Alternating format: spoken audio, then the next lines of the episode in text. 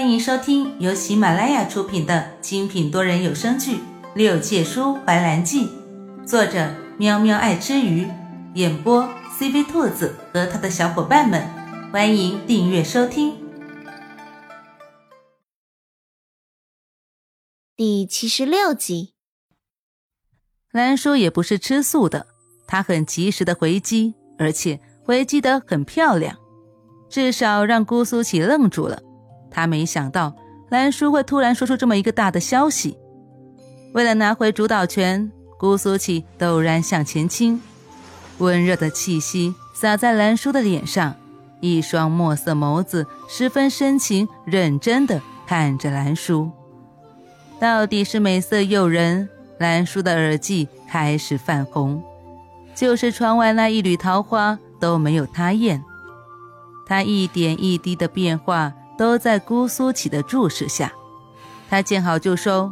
静了几分钟之后，他贴在兰叔的耳边轻笑了两声：“谁给你的自信，我会爱上你？”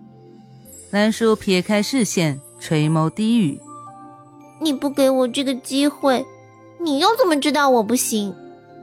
兰叔还是相信自己的魅力的，毕竟仙界五大美女榜不是白上的。好。姑苏起没头没尾的说了一个字，然后不等兰叔反应就起身离开了。所以，这一个“好”字，是说给他一个机会，还是说别的呢？兰叔苦恼的摸了摸脑门，然后再拧了一把自己的耳朵，真他妈的疼啊！真不是在做梦啊！所以。刚刚姑苏起说的、做的都是真的。姑苏起动作很快，就在第二天，姑苏起的个人物品就被搬到兰叔的房间，证实了兰叔的想法。负责指挥下人搬东西的是姑苏起的亲信李世伟。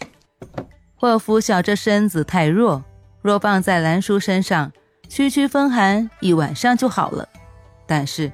终究这身子不是原装的，所以拖了好几日才见好转。在病情好转之前，为了不把病传给姑苏起，霍福晓让白树在房中多置了一张软榻。这软榻当然是让姑苏起睡的。姑苏起在揽月阁睡的第一个晚上，看见这软榻的时候，表情那是相当的精彩。他在软榻和安然躺在床榻上的兰叔之间来回看了几遍，像是为了证实心中的猜测。他纳闷地问了一句：“这是什么意思？”兰叔一本正经地看着姑苏起，像是很为他着想的样子，柔声道：“王爷乃国之栋梁，陛下的左膀右臂，若是被妾身传染了风寒，那就是妾身的罪过了。”你倒是挺为本王着想的呀！姑苏起这似包非包的话，让兰叔有点云里雾里，猜不透他的意思。姑苏起眯着一双眼，英俊的脸庞上带着一丝调侃的意味。不过，你不觉得让我睡这软榻有违妇德吗？今夜他心情似乎不错，笑容似乎也多了不少，虽然不明显。但依旧能感受到，兰叔对于凡界女子的三从四德一直都嗤之以鼻的。尽管现在她身份是王府的王妃，也不打算将这三从四德放在眼里。难道王爷是想让我一个人病号去睡那软榻？若是那样，那王爷也太没有为人夫君的自觉了吧？要论口才，兰叔自认为虽比不上颜怀，但是。对付区区一个转世还是可以的。姑苏琪挑了挑眉，思忖了片刻，想出了一个两全其美的办法。那这样不就好了？姑苏琪一个闪身就坐到床榻上，和兰叔的距离可以说是十分的相近。本王不嫌弃你得了风寒，至于会不会传染你的风寒？姑苏起突然俯身朝他唇上轻点了一下，挽了一个弧度。就看你有没有这个本事。兰叔被这突如其来的举动给惊呆了。不得不说，他也没想到姑苏琪会这样做。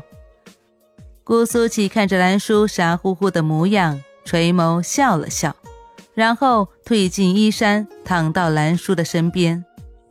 姑苏琪见躺下之后，发现他还没有回过神来，半撑起身子，用微凉的指尖点了点兰叔的额头。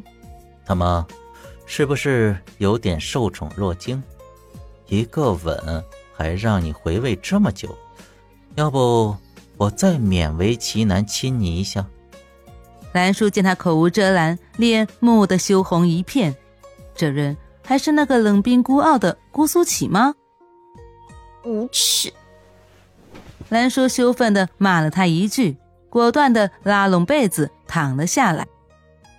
姑苏起对他做出的评价做出一脸随意的表情，就像是没听见一样。接下来几天皆是如此。姑苏起晨起夜归，一直到青兰月的云儿来揽月阁求见姑苏起。那日，姑苏起休沐。云儿在揽月阁的大门前大唤姑苏起，说：“张若快不行了，甚是想念姑苏起，希望姑苏起能去看他一眼。”姑苏起正在院子里练字，兰叔在一旁研墨。门外的嘈杂声，到底是让两个人无法静下心来。多日陪伴，姑苏起和兰叔的相处更加的亲密，两个人之间的关系也多有缓和。兰叔知道张若这几日病情在恶化，期间也让姑苏起去瞧过。兰叔的大度，甚是让姑苏起对他好感加重，更是让他产生了就这么和眼前这个女子过一生也不错的想法。最后，姑苏起还是去了张若的院子，但是这一次去得快，回得也快。大夫请了一次又一次，但是。